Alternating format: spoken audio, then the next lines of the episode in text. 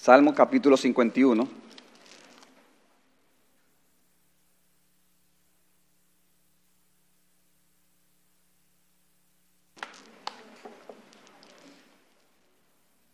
Dice así, leo desde el subtítulo, para el director del coro, Salmo de David, cuando después que se llegó a Bexabel, el profeta Natán lo visitó. Ten piedad de mí, oh Dios, conforme a tu misericordia, conforme a lo inmenso de tu compasión, borra mis transgresiones. Lávame por completo de mi maldad y límpiame de mi pecado, porque yo reconozco mis transgresiones y mi pecado está siempre delante de mí. Contra ti, contra ti solo he pecado y he hecho lo malo delante de tus ojos, de manera que eres justo cuando hablas y sin reproche cuando juzgas. Yo nací en iniquidad y en pecado me consiguió mi madre. Tú deseas la verdad en lo más íntimo y en lo secreto me harás conocer sabiduría. Purifícame con hisopo y seré limpio. Lávame y seré más blanco que la nieve. Hazme oír gozo y alegría. Haz que se regocijen los huesos que has quebrantado. Esconde tu rostro de mis pecados y borra todas mis iniquidades. Cree en mí, oh Dios, un corazón limpio y renueva un espíritu recto dentro de mí. No me eches de tu presencia y no quites de mí tu santo espíritu. Restitúyeme el gozo de tu salvación y sosténme con un espíritu de poder. Entonces enseñaré a los transgresores tus caminos y los pecadores se convertirán a ti. Líbrame de delito de sangre, oh Dios, Dios de mi salvación. Entonces mi lengua cantará con gozo tu justicia. Abre mis labios, oh Señor, para que mi boca anuncie tu alabanza. Porque tú no te deleitas en sacrificio, de lo contrario, yo lo ofrecería. No te agrada el holocausto. Los sacrificios de Dios son el espíritu quebrantado. Al corazón contrito y humillado, oh Dios, no despreciarás. Haz bien con tu benevolencia, Sión, edifica los muros de Jerusalén. Entonces te agradarán los sacrificios de justicia el holocausto y el sacrificio perfecto, entonces ofrecerán novillos sobre tu altar. Vamos a orar. Señor, gracias por la oportunidad que tú nos das ahora de predicar tu palabra. Gracias por el testimonio de nuestros hermanos Lebrón. Te pedimos que tú les bendigas en medio nuestro grandemente. Te pedimos por la salud de Biosotis, esposa de Hugo, Señor, que tú la, la sanes ahora que está con este proceso de COVID. Te queremos pedir, Señor, de que tú cuides también a algunos hermanos que por razones específicas no puedan estar con nosotros. Pero te pido, Señor, que tú tengas misericordia de nosotros, nos bendiga y me uses a mí como un instrumento, Señor, para la gloria de tu nombre, para el bien de tu pueblo, Señor. Te lo pedimos en el nombre de Jesús. Amén. En la mañana de hoy, hermanos, estaremos considerando este salmo, el Salmo 51. Decía un autor acerca de este salmo que es la joya más preciosa de todo el libro de los salmos. Y otro autor añade, es el más conmovedor de todos los salmos y uno de los que me son más aplicables. Y como hemos leído el subtítulo de este salmo dice, para el director del coro, Salmo de David, cuando después que se llegó a Bexabé, el profeta Natán lo visitó. O sea que el mismo fue escrito por David en el momento más oscuro de su vida, cuando tuvo relaciones con una mujer casada llamada Bexabé, quedando ella embarazada mientras su esposo, Urias, estaba en la guerra peleando a favor del mismo reino de David. David entonces preparó un plan para lograr que Urias se acostara con Bexabé y así tapar el hecho de que era el mismo David el padre de la criatura. Pero al no poder lograr David cumplir con ese plan, diseñó otro plan mucho más malvado para que Urias fuera muerto en la batalla. Y él envía esa orden con el mismo Urias a su comandante de guerra, un hombre muy perverso, por cierto, Joab, sin imaginar Urias que él llevaba en su mano la sentencia de su propia muerte. Urias es dejado morir en batalla y David entonces se casó apresuradamente con Bexabé para así tapar la situación y se entendiera que era, eh, no se supiera lo que había sucedido. Pero dice la Biblia, hermanos, que esta acción fue mala ante los ojos del Señor. Así termina esa historia. Lo que David hizo fue malo ante los ojos del Señor. A pesar de que eso que hizo David, hermanos, hay que reconocerlo. Hermanos, eso era algo común que cualquier rey en esa época hiciera ese tipo de cosas. Eran gente con eh, poder absoluto. Eh, eso no era nada extraño. Sin embargo, Dios no dejaría pasar por alto esa acción de su siervo.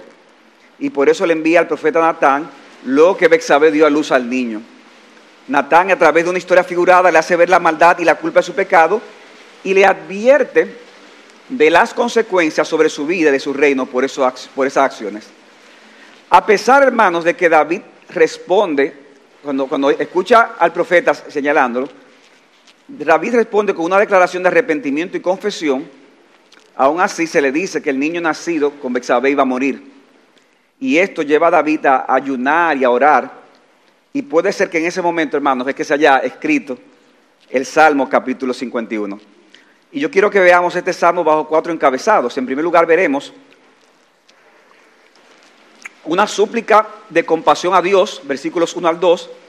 En segundo lugar, un reconocimiento de culpabilidad, 3 al 6. En tercer lugar, un anhelo de restauración personal, versículos 7 al 17. Y finalmente, una petición de restauración colectiva, versículos 18 al 19. Como siempre digo, si usted está tomando nota, no se preocupe que vamos a repetir cada uno de los encabezados. De modo, hermano, que veamos en primer lugar, en este salmo vemos una súplica de compasión a Dios. Versículo 1. Ten piedad de mí, oh Dios, conforme a tu misericordia, conforme a lo inmenso de, tus compasión, de tu compasión, borra mis transgresiones. Hermano, cuando tú pides piedad por algo, es porque tú reconoces tanto el desagrado a aquel a quien tú ofendiste, así como el, que mereces el castigo que se te vaya a imponer. El ofensor, si te concede el hecho de tener piedad, él lo va a hacer de una manera voluntaria, ¿no es así? Por eso tú pides piedad. O sea, no está obligado, es algo voluntario. Pero David, que tiene un entendimiento correcto de los atributos de Dios, apela a ese perdón al decir que lo haga conforme a su misericordia y conforme a lo inmenso de su compasión. Hermanos, Dios no necesita que nosotros le recordemos que Él es misericordioso, que Él es compasivo, ni ninguno de sus atributos.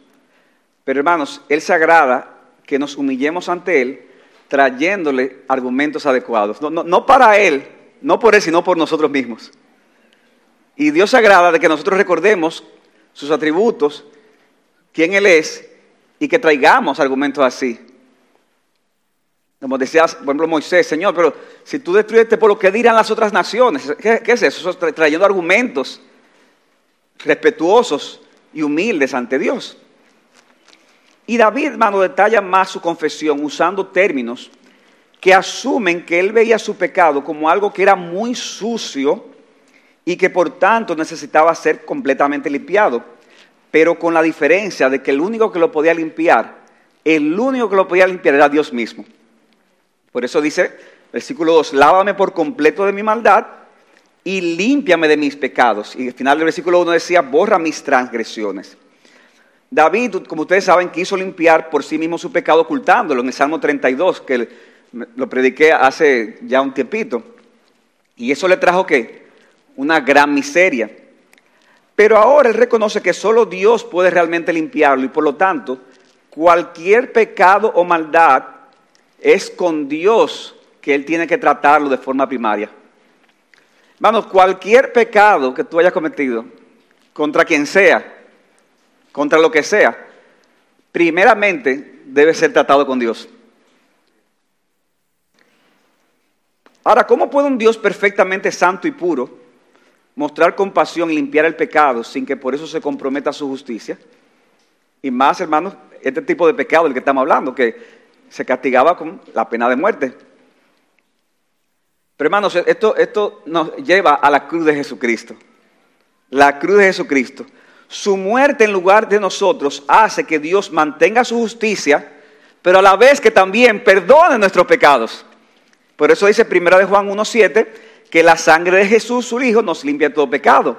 Y dice el versículo 9 de 1 de Juan 1, si confesamos nuestros pecados, él es fiel y justo para perdonarnos los pecados y para limpiarnos de toda maldad. él puede limpiarnos de toda maldad, pero ¿por qué? Simplemente porque es compasivo. Bueno, Él es compasivo, pero, pero también es santo. Pero Él puede hacerlo, ¿por qué? Porque la sangre de Jesucristo nos limpia todo pecado. Porque ya Cristo pagó por ese pecado por el cual nosotros merecemos la condenación.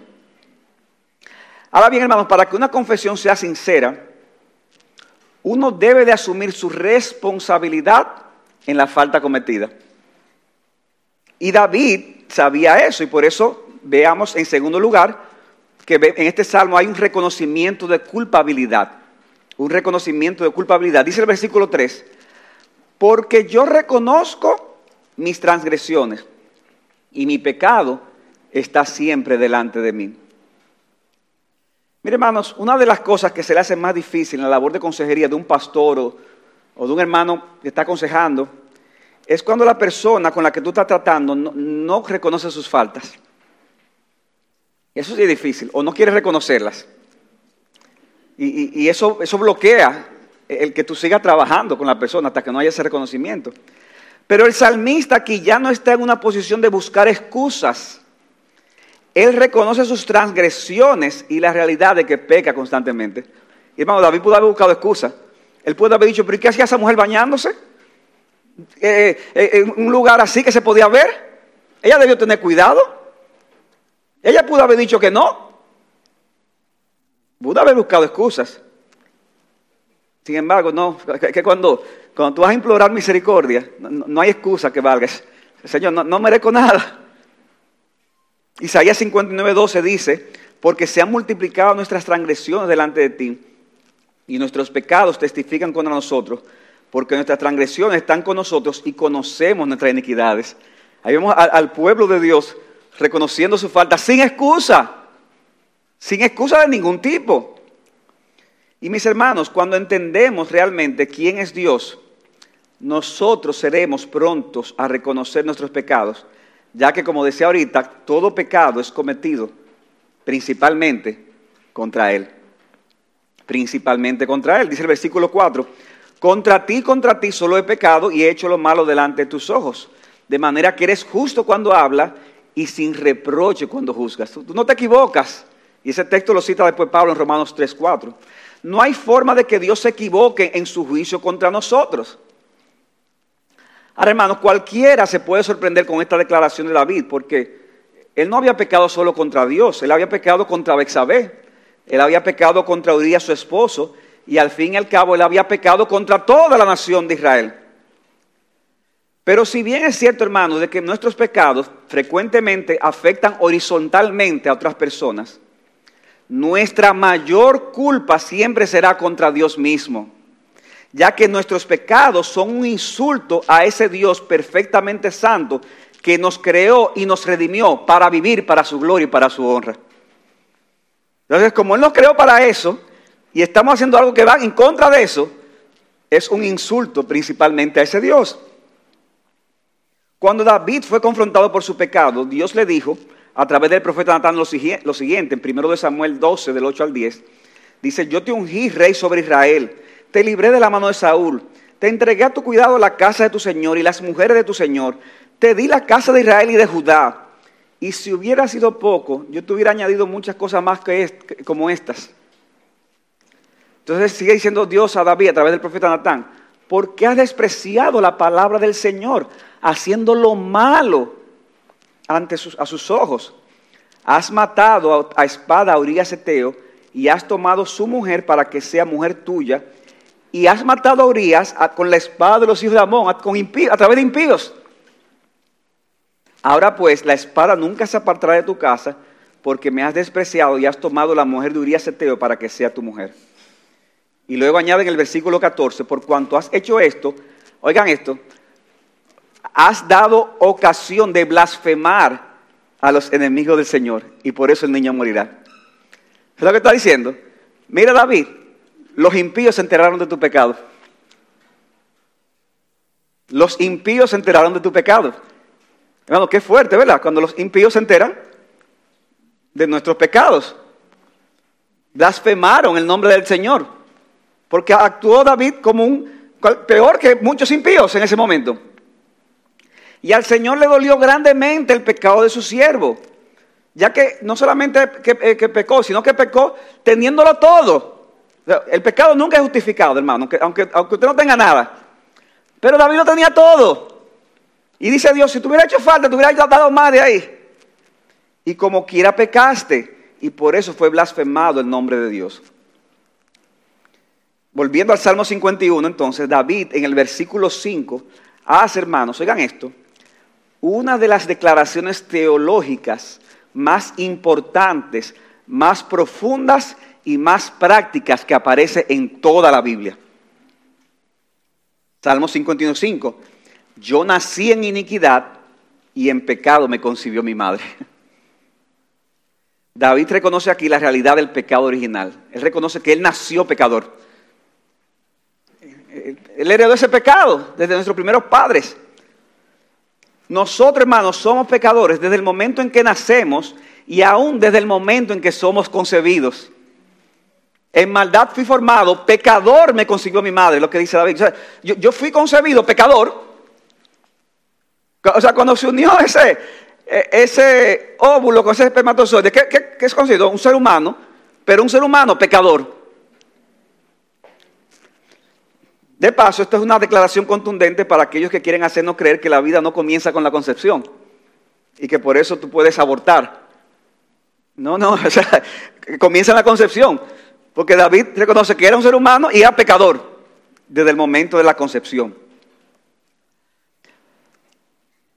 Ahora, hermanos, David al decir eso no estaba quitándose responsabilidad, al contrario, lo que estaba era una explicación. Él estaba diciendo, mira Señor, yo reconozco que yo soy un pecador y, que yo vengo dañado de fábrica, lo que está diciendo. Dañado de fábrica. Hermanos, nosotros somos los responsables de nuestros pecados. Tú eres responsable de tu pecado. No el otro, no el marido, no el hijo, no el papá, no el ambiente, no la situación económica, no la, el país. Mientras muchos consejeros en el mundo, cuando tú vas un consejo, ¿qué te dicen? Ah, pero que imagínate la, forma que te criaron. Tu papá te daba tanto golpe y, te creaste con eso, que entonces cuando viste a ese tipo en la calle, entonces no, te aguantaste y le entraste a golpe y lo mataste, el pobrecito. vamos a buscarle, buscarle la vuelta a eso. No, hermanos, la Biblia señala que cada quien debe asumir su responsabilidad por sus pecados. Y cuando tú asumes tu responsabilidad, entonces hay esperanza para ti. Y el Señor busca que con sinceridad le confesemos nuestras faltas para que inicie un proceso de restauración. Pero para eso, hermanos, el Señor tiene que darnos a conocer, darnos a enseñar de su sabiduría. Versículo 6. Tú deseas la verdad en lo más íntimo y en lo secreto me harás conocer sabiduría. Ahora bien, hermanos, el salmista no solo busca recibir en este salmo la compasión de Dios, no solo reconoce su culpabilidad por sus actos, sino que en tercer lugar, él manifiesta un anhelo de restauración personal. Un anhelo de restauración personal. Este anhelo de restauración personal lo manifiesta a través de una serie de peticiones que van desde el versículo 7 al 17. Y lo primero que le pide es a Dios que esa limpieza sea completa y profunda. Versículo 7. Purifícame con hisopo y seré limpio. Lávame y seré más blanco que la nieve.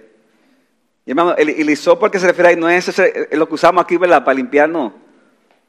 A veces ciertas cosas, las orejas, el oído, que por cierto, tenga cuidado cuando use eso, eso puede tener problemas.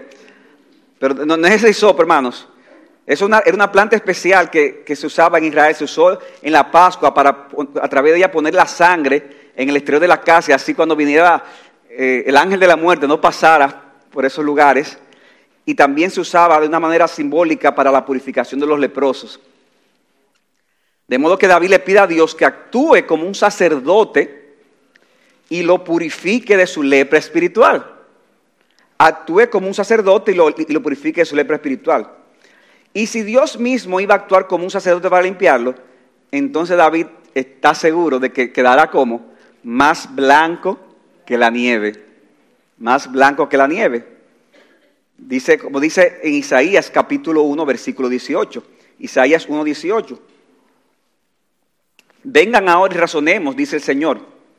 Aunque vuestros pecados sean como la grana, como la nieve serán emblanquecidos. Aunque sean rojos como el carmesí, como blanca lana quedarán. Alguien pudiera pensar cuando lee este salmo, pero ven acá, David no estaba siendo incrédulo tal vez en la promesa del perdón de Dios, porque vemos que como que le pide perdón y, vuelve y le pide perdón. La verdad, hermanos, es que David no estaba mostrando incredulidad para Dios, para con Dios. Él lo que estaba haciendo era una confesión profunda de sus pecados, que no es lo mismo.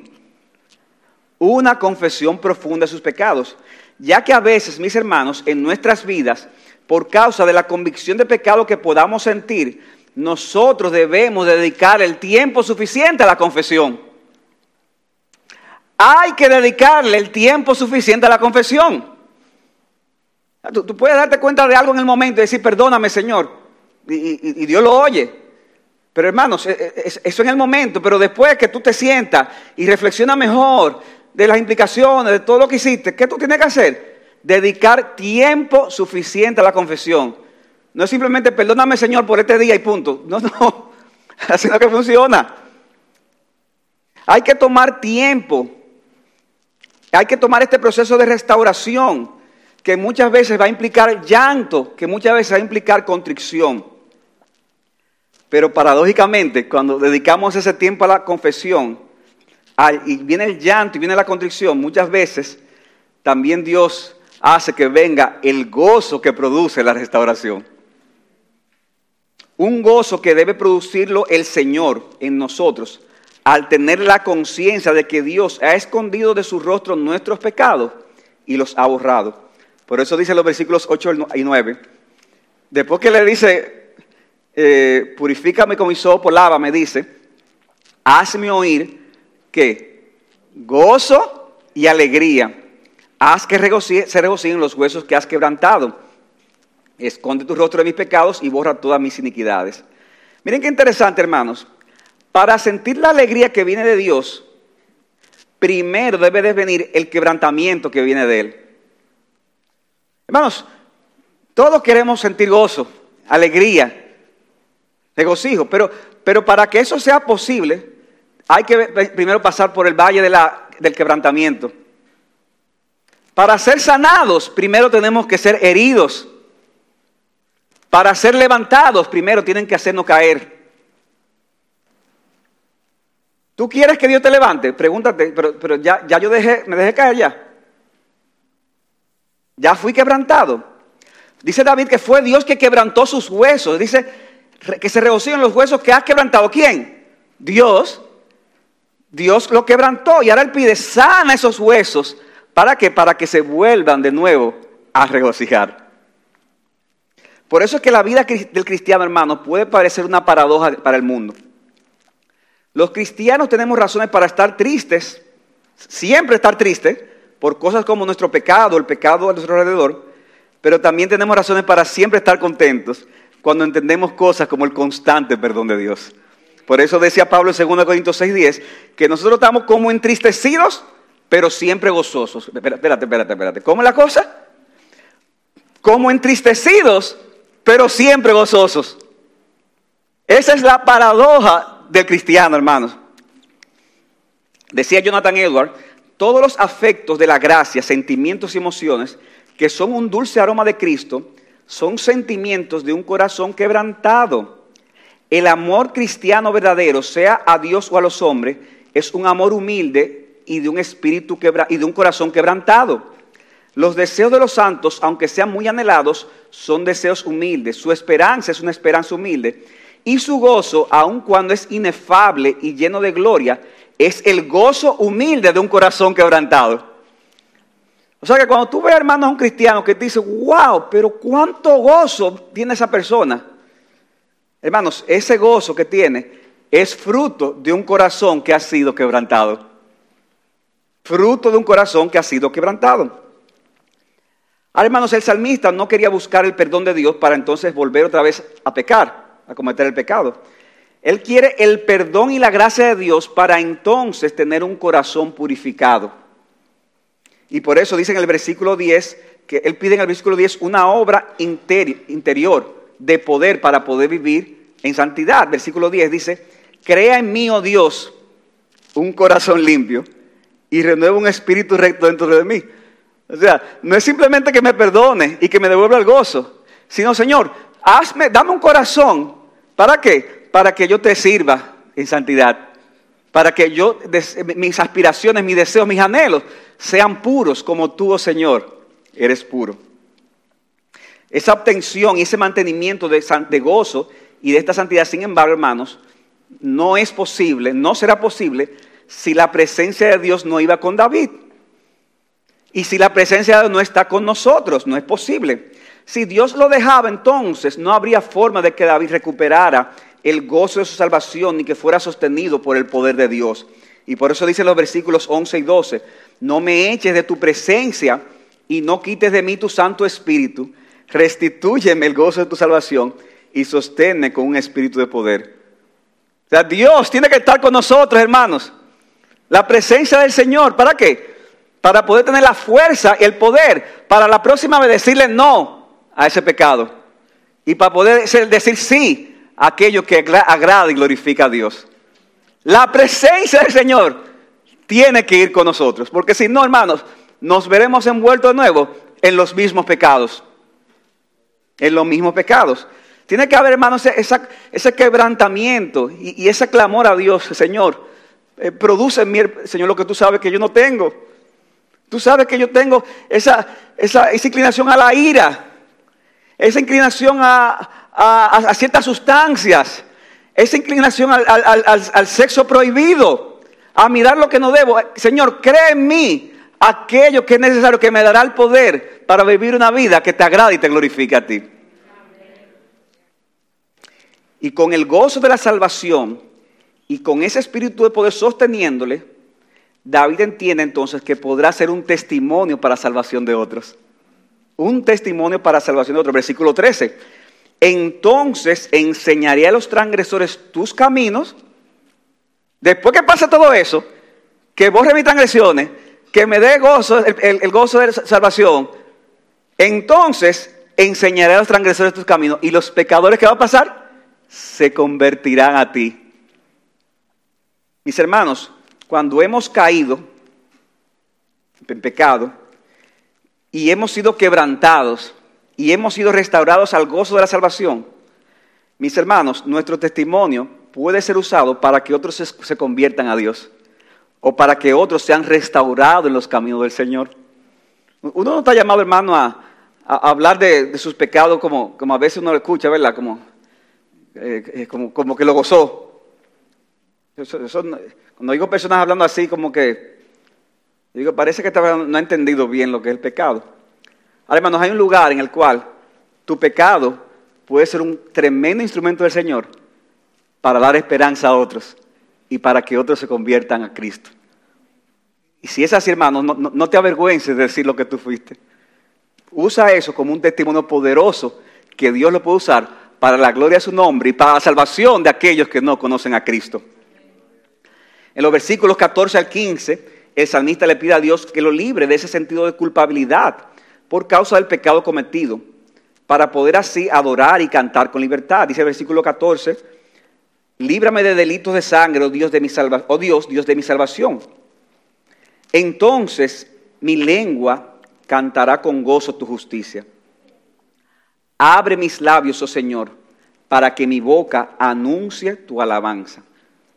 Hermanos, cuando nos sentimos convictos de pecado, seguro que los cristianos aquí alguna vez lo han experimentado, uno tiene una tendencia mejor a quedarte callado y a no participar de la adoración. Y puede ser que hasta vengas a la iglesia, pero sientas esa culpabilidad, que cuando se está cantando tú, tú prefieres mejor no cantar. Pero hermanos, cuando somos librados de ese sentido de culpa, entonces podemos cantar con gozo. Podemos cantar con gozo. Pero como resulta difícil, hermanos, porque a veces tú confiesas, pero te dicen, pero, pero ¿por qué hice esto? Entonces vuelvo otra vez. David le pide a Dios, Señor, no me dejes quedar callado no me dejes quedar callado, sino actúe en mis labios, abre mis labios para que no dejen de alabar tu nombre. O sea, tú estás aquí en la iglesia, hermanos, confiesa tu pecado al Señor y no te quedes callado. Dice al Señor, abre mis labios y con todo tu corazón y con todos tus pulmones, alaba el nombre de Jesucristo. Como bien lo expresa el comentarista Kittler, él anhela, adorar libremente y nuevamente con gratitud y cree que por la gracia de Dios lo hará. Visto en su verdadero escenario, esta súplica sincera y humilde lleva al adorador en un paso desde la confesión hasta el borde de la alabanza. Hermano, estamos hablando de una persona que comienza a confesar como un criminal y ahora está, al borde de una gran alabanza a Dios, la misma persona. La misma persona. Ese, era, ese es David, hermanos. Y ese debe ser tú. Y ese debo ser yo. Todas estas peticiones que hace el salmista, él no quería eh, que se convirtieran, eh, él las hace, perdón, porque él no quería que sus acciones externas, por ejemplo, ir a la iglesia, hacer buenas obras, se convirtieran en un, en un ritualismo externo de purificación. Sea, hay gente que vive como le da la gana, pero entonces ya tú sabes, pero no, deja de venir a la iglesia. Y, yo, bueno, yo ofrendé, dejamos ofrendar más esta semana porque pequé más. Eso pasa. No, no, hermanos. Él sabía que Dios se agradaría en un sentido de humillación y fuerte dolor interno por la falta cometida. Por eso dice el versículo 16 y 17, porque no te deleitas en sacrificio, de lo contrario yo lo ofrecería, no te agrada el holocausto. ¿Y qué dice el versículo 17? Los sacrificios de Dios son qué? El espíritu contrito. Al corazón contrito y humillado no despreciarás tú, oh Dios. Y con esta última frase que dice el corazón contrito y humillado, Dios no despreciarás. ¿Qué está diciendo? No, al final Dios le agrada, lo que le agrada es algo que no se ve muchas veces externamente. A Dios le agrada aquello que Dios ve, que es el quebrantamiento, el quebrantamiento de corazón. Y hermanos, el salmista pudo haber dejado el salmo ahí y nosotros hubiéramos, nos hubiéramos beneficiado grandemente de este salmo. Pero no es así, sino que de una manera sorprendente, Él no solamente pide por una restauración personal, sino también por una restauración del pueblo de Dios. Y eso nos lleva a nuestro cuarto y último encabezado, una petición de restauración colectiva. Los versículos 18 al 19, dice el versículo 18, haz bien con tu benevolencia a Sión edifica los muros de Jerusalén. Cualquiera puede preguntar aquí, como yo me pregunté, ¿qué tiene que ver esta petición de restauración colectiva, con el, colectiva del pueblo de Dios con el pecado y la necesidad de restauración espiritual de David? Porque el que pecó fue él. Bueno, posiblemente porque David, al ser el representante principal del pueblo de Israel, su pecado de alguna forma afectó también a todo el pueblo de manera que el pueblo mismo necesitaba ser restaurado a la comunión con Dios. Por eso David pide que muestre su bondad también para con Sión y que edifique los muros de Jerusalén.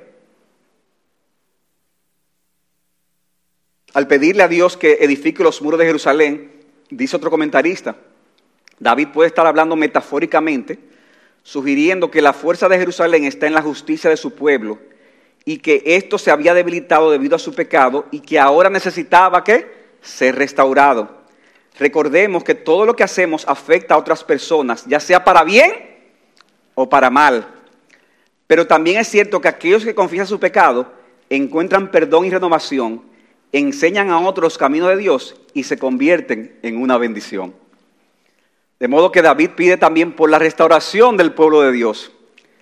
Y una vez el pueblo ha sido restaurado, entonces se podía esperar que Dios agradara aún de las acciones externas que se hicieran para él, ya que sería el resultado de un corazón que ha sido perdonado por Dios y un servicio que ha sido restaurado por él. Versículo 19. Entonces te agradarán los sacrificios de justicia. O sea, una vez ha ido ese quebrantamiento, que ahora sí podemos ofrecer esos sacrificios externos entonces te agradarán los sacrificios de justicia, el holocausto y el sacrificio perfecto. Entonces se ofrecerán novillos sobre tu altar. Hermano, qué glorioso este salmo. Qué glorioso este salmo. Y yo quiero concluir este salmo, hermanos, trayendo algunas enseñanzas de aplicación. En primer lugar, hermanos, aprendemos este salmo y de alguna manera hemos dicho cosas aquí y allá, que para poder tener un arrepentimiento sincero de nuestros pecados a Dios, para poder tener un arrepentimiento sincero de nuestros pecados a Dios, debemos de reflexionar en la santidad de Dios y en la gravedad de nuestro pecado, para que entonces podamos ver lo maravilloso que es el perdón de Dios. ¿tú quieres ver maravilloso el perdón? Piensa primero en la santidad, como Isaías cuando vio al Señor, y piensa en la maldad, tu propia maldad,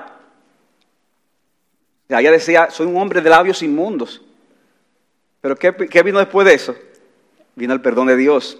Spurgeon dijo una vez, entre, los, eh, entre, más lo, entre más los capacite para ver este vacío, Dios los hace, que estén, eh, que, los hace más ávidos para valerse de la plenitud de Cristo. Entonces yo los exhorto, dice Spurgeon, a que tengan una visión honesta de su propia negrura de corazón y de su vida, pues eso hará que oren como David, lávame y seré más blanco que la nieve. si para ti fue un pecadito, va a ser una, una confesioncita. No sé si esa palabra se existe, pero en Sudamérica le gusta usar mucho los diminutivos. Pero hermanos, si tú reconoces la gravedad de tu pecado, sea lo que sea, entonces vas a poder dar como David decir, lávame Señor, y seré más blanco que la nieve. En segundo lugar, hermanos, aunque Dios es pronto para perdonar nuestros pecados cuando lo confesamos, hay momentos en la vida cristiana que necesitamos tomar el tiempo necesario para dicha confesión. Eso ya también lo habíamos dicho. No ser ligero con lo sucedido, sino aprender a afligirnos y llorar nuestros pecados. Y entonces, y entonces vendrá la exaltación del Señor. Dice Santiago 4, del 8 al 10, acérquense a Dios y Él se acercará a ustedes. Limpien sus manos pecadores y ustedes doble ánimo, purifíquense sus corazones. Y ven como dice, aflíjense, lamentense y lloren, que su risa se convierta en lamento y su gozo en tristeza. Humíllense en la presencia del Señor y Él los exaltará. Hermanos, humillémonos ante Dios y Él nos exaltará. De verdad que nosotros queremos que nos exalte sin humillarnos. No, no, humíllate. Y ahí entonces me exalto. No, no, Él te exaltará. Tercer lugar, debemos muchas veces aprender, hermanos, a aceptar las consecuencias de nuestros pecados, aunque Dios nos haya perdonado. Debemos de aceptar las consecuencias de nuestro pecado aunque Él nos haya perdonado. Recuerden que aunque David fue perdonado por Dios, aún así, el hijo que nació con Besabé fue muerto y vinieron eh, consecuencias desastrosas en su entorno familiar. Y puede que tú estés aquí en esta mañana y tengas, piense, oh, yo tengo que vivir con las consecuencias de mi pecado. Y es así, hay que vivir con las consecuencias de tu pecado. Ya, si por causa de tu pecado hubo un embarazo, pues, tú tienes que vivir con las consecuencias de tu pecado o tuviste un accidente, tienes que vivir con la consecuencia del accidente.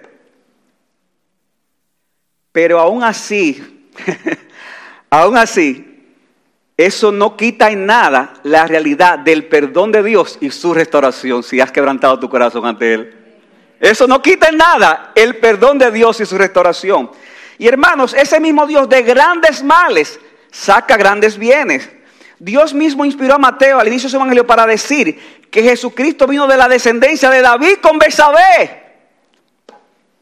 O sea que de ese matrimonio de David con Besabé, que comenzó muy mal, dos adúlteros, saldría nada más y nada menos que el Salvador del mundo.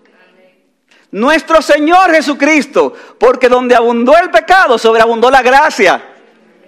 Hermano, Jesucristo no se avergüenza de que se diga que Él fue hijo de fulano y fulano, hijo de David y Besabé. Y también hijo de la... que ahora se me fue el nombre, cuando entraron a la tierra de Canaán, la, de Raab, la ramera. Yo sabía que era Raab, era a ver lo que iban a decir. Hermanos, Cristo no se avergüenza. ¿De qué tú tienes que avergonzarte? ¿De qué tú tienes que avergonzarte? De grandes males vino grandes bienes. De algo que comenzó malísimo Ahora estamos nosotros aquí salvados porque de ahí vino nuestro Señor Jesucristo. Dale gloria a Dios y recuerda que por mucho que sean tus pecados, de donde abunda el pecado, sobreabunda la gracia. Por eso, en cuarto lugar, no importa lo grande de tu pecado, en qué has estado pecando, las consecuencias que haya traído tu pecado, Jesucristo tiene el poder para perdonar todos sus pecados, todos tus pecados, si vienes a Él en este momento y lo recibes como tu único Señor y Salvador. Cristo en la cruz del Calvario sufrió la ira de Dios por nuestros pecados merecían y ahora ofrece salvación. Entonces, reconoce tu pecado, que te trae quebrantamiento, pero no lo dejes ahí. Ven a Cristo y Él perdonará todo tu pecado y te dará la vida eterna. Y si ya tú has venido a Jesucristo para que, para que su sangre lave tus pecados, mi hermano, mi hermana, no dudes de la realidad del perdón de Dios. No dudes de la realidad del perdón de Dios. Tú tienes razones de sentir el gozo del perdón y de la restauración de Dios.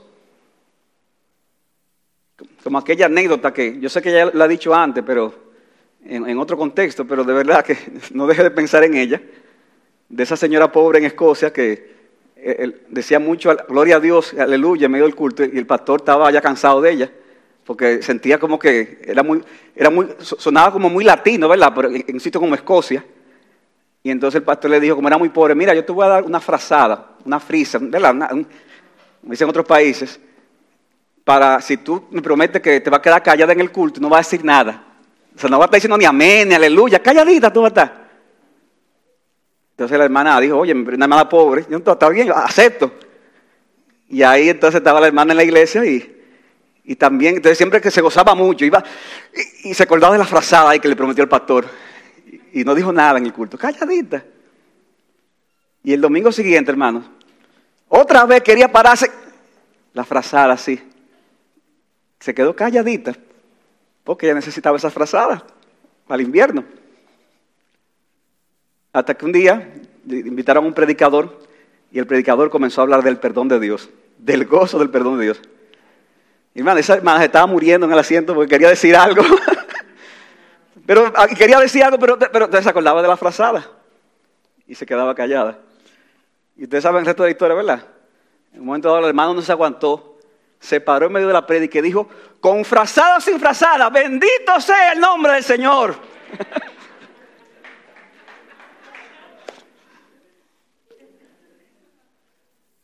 Hermanos, bendito sea el nombre del Señor. Con dinero sin dinero, con esposo sin esposo, con necesidad o sin necesidad.